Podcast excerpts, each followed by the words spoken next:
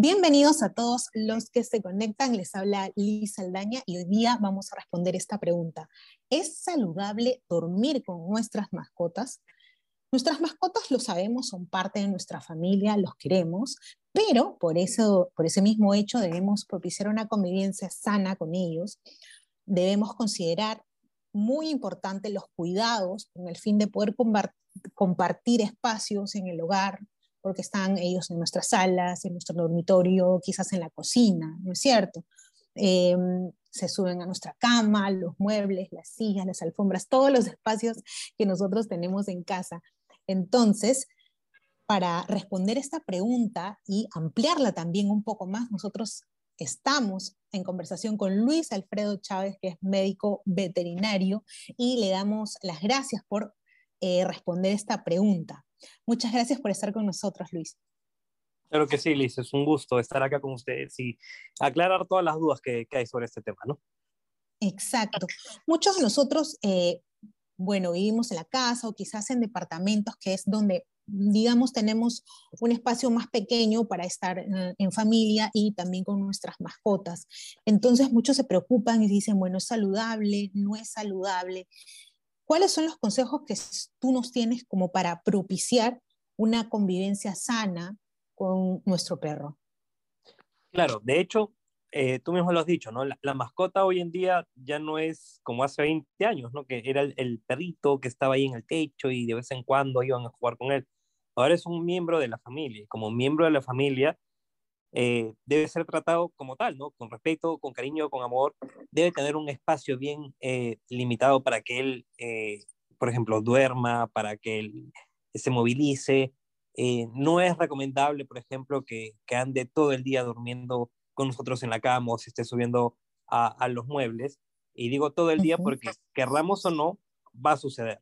No va a llegar un momento en el que va a querer subirse o, o, lo vamos a cargar un ratito para jugar, para hacerle cariño. Entonces, querramos o no van a suceder, pero eh, ¿qué hacer en todo caso para minimizar eh, los riesgos, no solo para nosotros y nuestra familia, sino también para él? Eh, en este caso, por ejemplo, una de mis recomendaciones, las básicas, ¿no? Siempre tener el calendario de vacunación y desparasitación al día. ¿no? esto es súper, súper básico, protegerlos de todas las enfermedades que pueden de una u otra forma mermar su salud eh, las principales, nosotros conocemos este, distemper, parvovirus, hepatitis, que son las enfermedades que pueden ser, resultar mortales en el perro, ¿no? Y eh, cuando hablo de desparasitación, también hay que tener en cuenta los parásitos internos, los parásitos externos, ¿no? En el caso de parásitos internos, pues eh, hay incluso ciertas especies de parásitos que también pueden afectar a los humanos y definitivamente van a afectar a las personas que están en mayor contacto con, con las mascotas. Entonces, si lo vemos por ese punto de vista, de repente si tenemos niños en casa, pues los niños pueden resultar más afectados, ¿verdad? O en todo caso, si, si vivimos solos y, tenemos a nuestro perro, que es casi como nuestro hijo, por así decirlo, también nos podemos ver afectados, ¿no? Gran cantidad de parásitos. No solo esto, se ha demostrado, hay estudios que demuestran que las personas que tienen eh, una gran cantidad, un, un contacto eh, muy cercano, digamos que más de lo que, de lo que debería pasar, como personas que suelen besar a los perritos en la boca o que se dejan lamer en la boca, ¿no? Este, existe el riesgo de cruce de algunas bacterias del perro al humano y del humano al perro. Y esto puede generar eh, nuevas cepas que de hecho pueden eh, generar un, problema de salud bastante grave, cepas que son muy resistentes a los antibióticos, que no necesariamente eh, se ha demostrado una, una, infección, por así decirlo, en humanos y que de una u otra forma podrían traer infecciones nuevas, por así decirlo. Y otro punto importante de los que cuando hablamos eh, en relación a prevención sobre todo, es el tema de los parásitos externos, ¿no? las pulgas, las garrapatas, eh, los ácaros. Lo menciono porque porque de hecho para el dueño es un poco incómodo ver a su mascota rascándose. Y sí, para cualquier persona es es incómodo e incluso un poco triste ver a, su mascota con una pulguita, con una garrapata o de repente con, con las ¿no? Pero hay que tener en cuenta que no solo es que sea incómodo, ¿no? Es que los ectoparásitos pueden transmitir muchísimas enfermedades igual, no solo a las mascotas, sino también a los mismos humanos. ¿no? Y enfermedades que incluso pueden llegar a ser mortales. Entonces, bajo esta premisa, por ejemplo, ¿no? Eh, siempre mantener las vacunas al día. Eh, las seis, los seis primeros meses del animal son críticos para completar su calendario de vacunación. El tema de las desparasitaciones internas, pues un, un, un antiparasitario que sea eh, que cubra todo, todo el espectro de parásitos que puede afectar a, los perritos y de ahí mantener la desparasitación interna cada tres meses más o menos. Es, lo recomendable. En el caso de antiparasitarios externos, ¿no? para las pulgas, las garrapatas y los ácaros, eh, existen muchas opciones en el mercado. A mí en lo personal me gusta una opción que es este, a base de fluraner, que me funciona, o sea, le tengo que aplicar cada tres meses y actúa súper rápido. El producto se llama Trevia. Lo das, es una pastillita, se lo das. Uno que te olvidaste de que, de que el perro se lo coma, ¿no? Porque la pastilla es súper palatable. O sea, lo das y el perro se lo come. Y una vez que se lo come, a los 90 minutos empieza a hacer efecto, te elimina todas las pulgas si es que el perro tiene, te elimina las garrapatas, si es que el perrito tiene sarna o principios de sarna, o pongamos que es un perrito que acabamos de rescatar, lo va a curar de la sarna y me dura tres meses. Entonces, eh, es una opción bastante, bastante buena para controlar todo este tema. Entonces, ahí ya tenemos libre de enfermedades parasitarias, enfermedades tanto externas como internas, y las principales enfermedades que pueden afectar a nuestra mascota, ¿no? Esa es una de las principales recomendaciones. Ahora, tú nos estabas hablando acerca de los riesgos, los riesgos tanto para el perro eh, en convivencia con los humanos como para nosotros, ¿no es cierto? ¿Podrías decirnos claramente cuáles son esas enfermedades que nosotros, los humanos, podríamos contraer exactamente de los perros? Y los perros podrían contraer de, los humanos. ¿Cuáles son esas enfermedades para que la gente esté atenta a esto? Claro. Las más comunes, ¿no? Claro, de hecho, eh, muchas eh, enfermedades como por ejemplo, hay un, un nemato, una especie de gusano, por así decirlo, un parásito interno que afecta a todos los mamíferos, que se llama dirofilaria, ¿no? La dirofilaria es un pequeño gusanito que cuando está en su estado el larvario, por así decirlo, se llama microfilaria. Estos son pequeños gusanitos que están en la sangre. ¿Qué pasa? Si un humano o un perrito no, están infectados con, este parásito y un mosquito, llámese zancudo, ¿no? lo pica, estas eh, microscópicas larvas pueden ingresar en el zancudo. ¿no? Y si ese zancudo que picó al humano o picó al perrito ¿no? se infecta con esta larva y se va a picar, ya sea a otro humano o otro perrito, puede contagiar este, este parásito. Eh, el tema con este parásito es que este parásito llega al torrente sanguíneo, es una larva muy chiquita, ¿no? pero cada vez va creciendo más y va creciendo más. Y cuando ya es un, un gusanito adulto, por así decirlo, se aloja en el corazón, en las arterias más grandes, en las arterias pulmonares, en la arteria aorta y en las cámaras del corazón. Y esto es un problema muy importante porque cuando ya tenemos al parásito adulto, es muy complicado, muy complicado tratarlo, ¿no? ya sea en humanos como en animales. ¿Por qué? Porque cuando tratamos, ponemos un antiparasitario, hacemos que este gusano se muera, ¿no? Pero una cosa es que normal, como normalmente pasa que estén los parásitos en el intestino, ¿no? Que se mueren y pues se eliminan. Obviamente, si está en el corazón, ¿cómo se eliminan esos parásitos muertos? ¿No?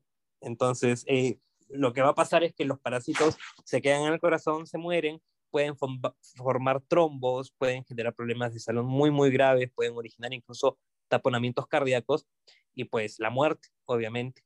Eso es uno de los casos más extremos. De hecho, actualmente trabajos de investigación han demostrado que ya hay reportes de microfilaria y hidrofilaria en Lima incluso. No es, ¿Ah, es mucho más común en zonas tropicales eh, al norte del país es, es, algo de todos los días, pero ya hay reportes de, de, estas enfermedades en Lima, por ejemplo.